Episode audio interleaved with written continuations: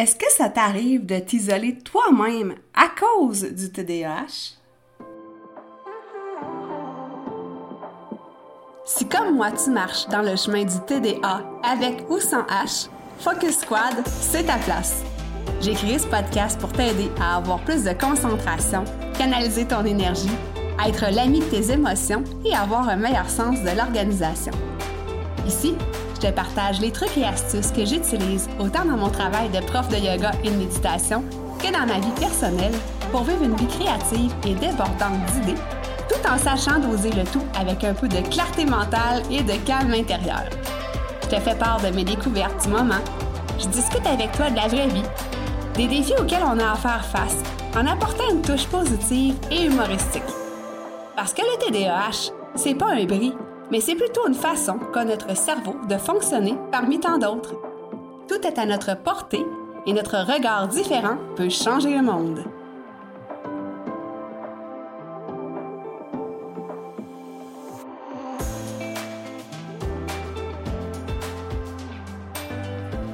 Salut, salut! J'espère que tu vas bien. Bienvenue sur l'épisode 56 du podcast Focus Squad.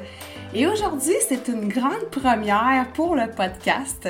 Oui, oui, une grande première parce que j'ai décidé de me filmer pendant que j'enregistre le podcast.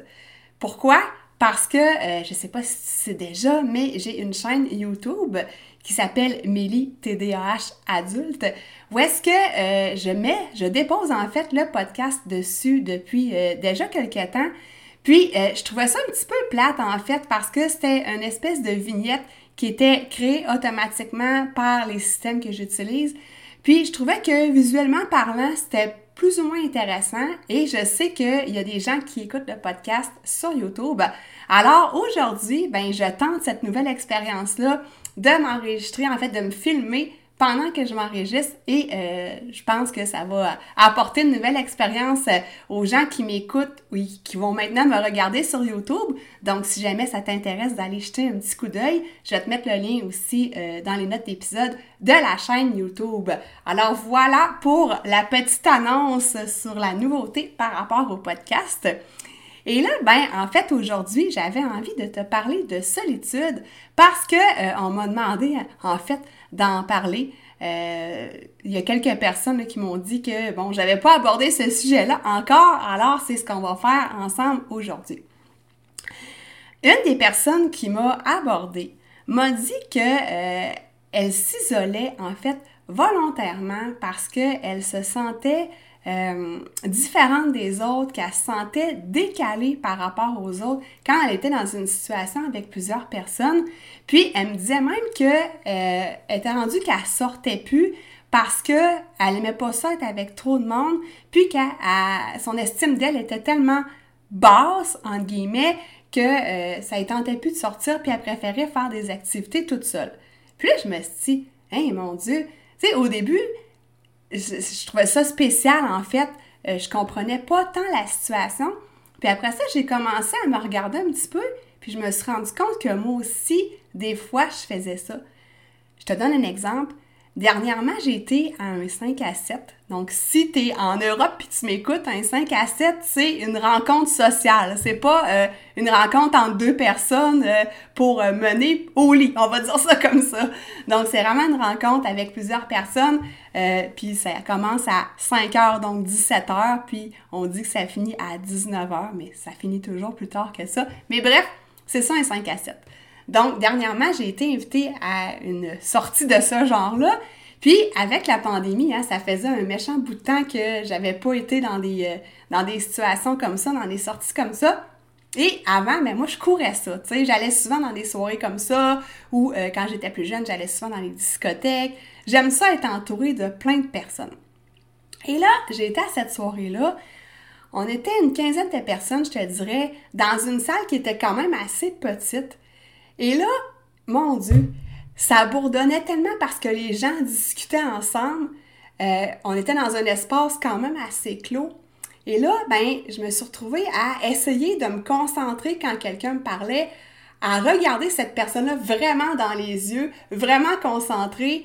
Euh, puis même à ça, j'essayais de lire sur les lèvres de la personne parce qu'il y avait trop de bruit, c'était vraiment étourdissant. Et finalement, ben, j'en suis venue à me tenir un petit peu plus loin, à écouter plus en surface qu'est-ce qui se disait. Mais tu sais, je te dis écouter plus en surface, ça arrêtait pas de parler, donc j'écoutais pas grand-chose, tout ça pour dire ça. Et euh, à la fin de cette euh, sortie-là, les gens ont proposé d'aller au restaurant pour continuer la soirée ailleurs parce que là, c'était l'heure de manger. Et euh, ils m'ont invité. Puis là, je me suis dit, non, non, j'y vais pas. J'avais faim, ok, il faut le mentionner. Mais j'étais déjà suffisamment étourdie comme ça, je pourrais dire. Donc, j'ai décidé de décliner l'invitation, puis de retourner manger à la maison. Et là, rendu chez moi, je me suis vraiment surprise parce que je me suis dit, voyons, elle est où la Mélie d'avant, tu sais, celle qui aimait ça, là, sortir, qui était plus jet set, entre guillemets. Elle est rendue où, cette personne-là? Puis, finalement, je me suis dit, bon, c'est peut-être parce que j'ai dans la quarantaine, je vieillis, la pandémie a fait en sorte que je suis peut-être un petit peu moins sociale. Et là, après ça, ben, je me suis dit, ben non, c'est parce que c'était beaucoup trop étourdissant que j'avais la difficulté à suivre les conversations, puis que finalement, oui, c'était le fun parce que j'aime ça, voir du monde, mais maintenant, je préfère des situations où est-ce qu'il y a moins de personnes en même temps. Donc, quand j'ai vécu cette situation-là, j'ai repensé à la dame qui me disait qu'il s'isolait volontairement, puis je me suis dit, ouais, je fais ça aussi de temps en temps, finalement, même si je m'en rends pas compte, puis que j'ai toujours pensé que j'étais quelqu'un de vraiment hyper social. Alors voilà pour la petite mise en bouche pour cet épisode-là. Et là, ben, euh, j'avais envie qu'on regarde ensemble pourquoi en fait on s'isole quand on vit avec le TDAH. Donc, c'est quoi les causes qui peuvent mener à l'isolement? La première des choses, c'est que euh, ben, parfois on peut se sentir décalé, euh, on peut se sentir un peu différent par rapport aux gens qu'on côtoie. Euh, d'avoir l'impression de pas être dans la gang, en fait, de pas fitter, si tu veux, avec ces personnes-là, parce que on a des différences, on a des préoccupations des fois qui peuvent être plus liées au fait de est-ce que je vais réussir mes tâches, euh, d'essayer de, se concentrer. Donc, on a des préoccupations qui peuvent être un petit peu différentes de, la plupart des autres personnes. Puis, on sent que, ben c'est ça, ça ne fit pas, euh, on n'est pas dans la gang. Et j'allais dire, on n'est pas dans le moule, mais c'est vrai, on n'est pas dans le moule, mais on veut pas l'être non plus, tu sais. Donc ça, c'est la première des causes de justement se sentir un peu là, décalé par rapport au reste des personnes. Et là, ben, ça peut mener justement euh, à, vouloir s'isoler. Et euh, je vais t'en parler plus loin, de vouloir trouver des personnes qui nous comprennent, puis avec qui ça fit. L'autre cause aussi, c'est que euh, des fois, justement, on a peur ou on se sent incompris. on a peur de ne pas se sentir compris, on se sent incompris. Euh, on veut pas se faire étiqueter non plus avec le TDAH, fait qu'on n'en parle pas parce que, encore là, euh, il y a des gens, peut-être plus en Europe, c'est un petit peu plus tabou qu'au Québec, le TDAH. Puis, on, on veut vraiment pas, tu sais, avoir l'étiquette de la personne atypique. Puis c'est compréhensible aussi. Puis ça, j'aimerais ça éventuellement faire un épisode sur les étiquettes. Donc, euh, c'est ça, hein, on se sent là, différent et compris. Puis tant qu'à pas se faire comprendre ou tant qu'à se sentir euh, pas dans la gang, ben, on préfère être seul. L'autre chose, c'est aussi parce que des fois, on est dans l'hyper focus, OK?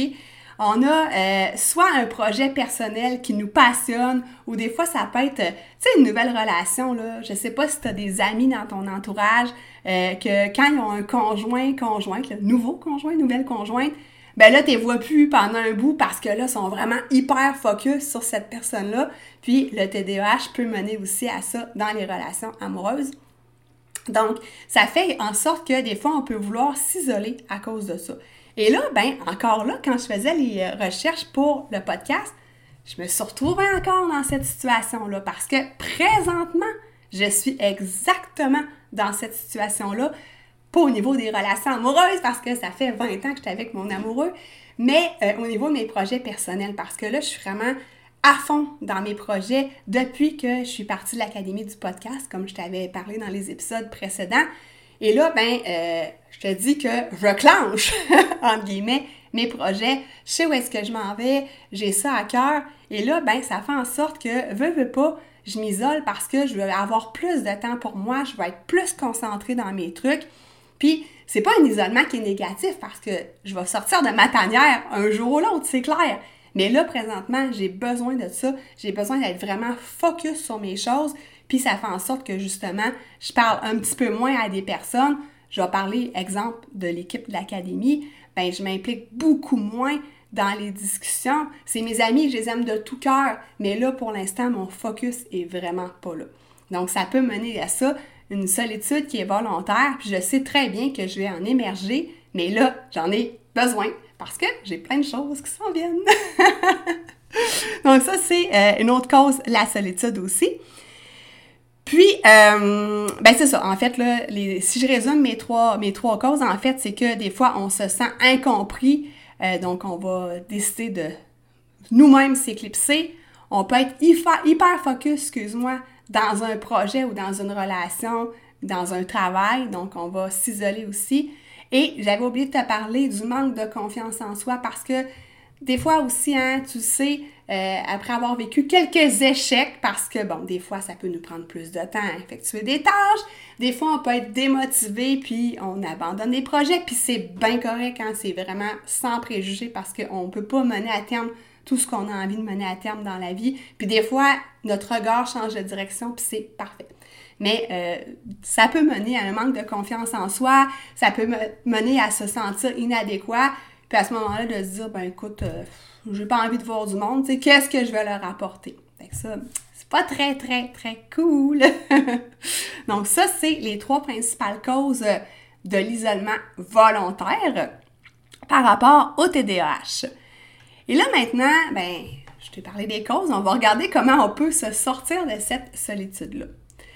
La première des euh, solutions, en fait, c'est de se regrouper, si tu veux, ou de trouver des personnes qui nous ressemblent.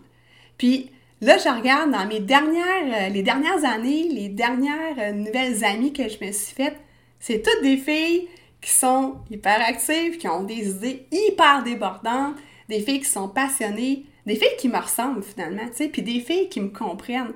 Donc, des filles qui vivent avec le TDAH, je dis pas nécessairement trouve-toi une gang de TDAH. Mais tu sais, d'avoir des gens qui te comprennent puis qui te ressemblent, avec qui tu as du fun, avec qui tu te sentiras pas jugé, incompris, incomprise.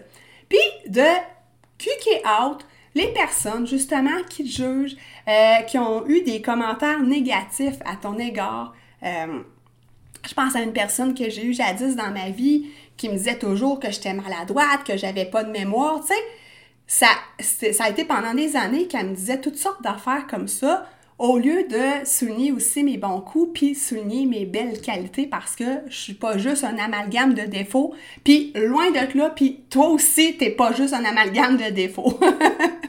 Donc, ces personnes-là, là, ciao bye! L'autre chose, c'est de changer nos habitudes. Donc, si je reviens à la situation du 5 à 7, ben écoute, c'est peut-être plus pour moi d'être dans une place où est-ce qu'il y a plein de personnes en même temps qui jasent, qui parlent, que ça bouge, que ça m'étourdit, que je sors de là puis je suis épuisée. Ben, mieux vaut choisir d'autres sortes de sorties, soit être avec une ou deux personnes à la fois, euh, faire des choses peut-être plus en plein air, moins dans un espace clos où est-ce qu'on entend juste un bourdonnement d'abeilles, tu sais. Fait que dans le fond, c'est d'adapter nos sorties, de changer nos habitudes aussi. Puis ça, ben, euh, veux, pas. La pandémie nous y a menés, malheureusement, heureusement, gros point d'interrogation. Mais bref, changer nos habitudes, puis dans le fond, quand on s'observe, hein, ça, ça c'est toujours la base de s'observer, mais après ça, de voir qu'est-ce qui me convient encore, puis qu'est-ce qui me convient plus dans mes habitudes de vie, mes habitudes sociales. Ensuite, la troisième chose, c'est d'apprécier la solitude volontaire parce que on en a besoin de la solitude. Je te dis pas d'être seul 24 heures sur 24, c'est pas la chose, mais des fois ça prend un moment de recul. Je te donne un exemple. Euh, il y a trois semaines, euh, quand j'ai sauté un épisode de podcast, c'est que j'avais la COVID et j'ai dû m'isoler pour pas contaminer ma famille. Donc, euh, je suis partie ailleurs avec seulement mon portable sous le bras et j'avais pas mon micro, j'avais pas rien pour enregistrer mon épisode de podcast. Mais euh, le point, c'est que au début, ça me tentait pas de partir, puis je me disais, voyons, j'ai envie de travailler, faire tous mes trucs, bref. Finalement, cette semaine-là où est-ce que j'ai dû m'isoler pour pas contaminer personne m'a fait un bien énorme. Ça m'a permis de remettre mes valeurs à la bonne place, de remettre mes projets en tête, mes idées, de me reposer des vraies questions aussi de qu'est-ce que j'ai encore envie, qu'est-ce que j'ai plus envie, vers où je m'en vais, est-ce que je continue dans cette direction-là.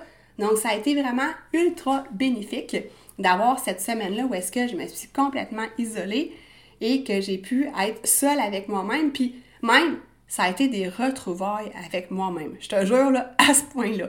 Donc, j'ai vraiment apprécié au final ma, semaine, même si au début, c'était vraiment pas volontaire, mais après ça, j'ai vraiment apprécié. Puis après ça, j'ai pu revenir en société, euh, reposer, euh, plus épanoui. Donc, dans un meilleur état d'esprit. Alors, sache apprécier les moments de solitude. L'autre chose, c'est de se découvrir des nouvelles passions ou des nouveaux objectifs. Donc, si tu découvres des nouvelles passions, l'autre exemple que je vais te donner, euh, je t'ai déjà parlé que euh, j'avais envie d'essayer le bateau dragon, donc un gros euh, canot, on va dire, avec 20 personnes qui rament en même temps. Puis j'ai déjà hâte, il me semble que je m'imagine comme une viking, puis à crier « Wouah! Bref, j'ai hâte d'essayer ça cet été. Ça va me faire découvrir des nouvelles personnes. Euh, je suis certaine que je vais vraiment aimer ça. Moi, je suis une fille d'équipe. Donc, euh, j'ai juste hâte à essayer ça. Donc, trouve-toi des, des, passions avec des gens qui vont avoir cette même passion-là ou ce même objectif-là. Tu sais, ça peut être de, j'invente n'importe quoi, là, mais de t'inscrire à un marathon ou peu importe un objectif que tu as envie d'atteindre, puis de t'allier avec des gens qui ont cet objectif-là pour aller tous ensemble dans la même direction. Donc ça, c'est clair que ça va t'aider à sortir de la solitude. Un autre point, c'est de rester soi-même. Tu sais, le TDAH, ça peut mener au manque de confiance en soi. On en a déjà parlé amplement dans le passé, dans le podcast. Et ça fait en sorte que euh, des fois, on peut vouloir adopter un comportement ou. Ouais, c'est ça. Calquer quelqu'un qu'on n'est pas finalement pour essayer d'être accepté, essayer d'être admiré. Puis finalement, ces personnes-là ne nous aiment pas pour qui on est réellement. Donc, reste toi-même, puis ça, c'est vraiment la clé. Ça va vraiment t'aider à attirer à toi des personnes qui te ressemblent, puis des personnes qui vont t'aimer pour tes vraies qualités, euh, pour qui t'es réellement, en fait, pour ta beauté d'âme. Donc, voilà mes cinq petits trucs. Si je les répète rapidement, ben, c'est de rencontrer des personnes qui te ressemblent, puis d'éliminer les personnes qui sont toxiques et qui te dénigrent. Le point 2, c'est de changer tes habitudes. Donc, revoir si ce que tu faisais avant te convient encore ou s'il faut adapter la chose. La troisième, c'est d'avoir euh, essayé des nouvelles passions aussi, euh, des nouveaux objectifs. Quatrième point, d'apprécier cette solitude-là qui est choisie. Et le cinquième truc, c'est de rester toi-même. Donc, tu vas attirer des personnes qui t'aiment vraiment pour la réelle personne que tu es. Donc, c'était mes petits points pour t'aider à sortir de la solitude.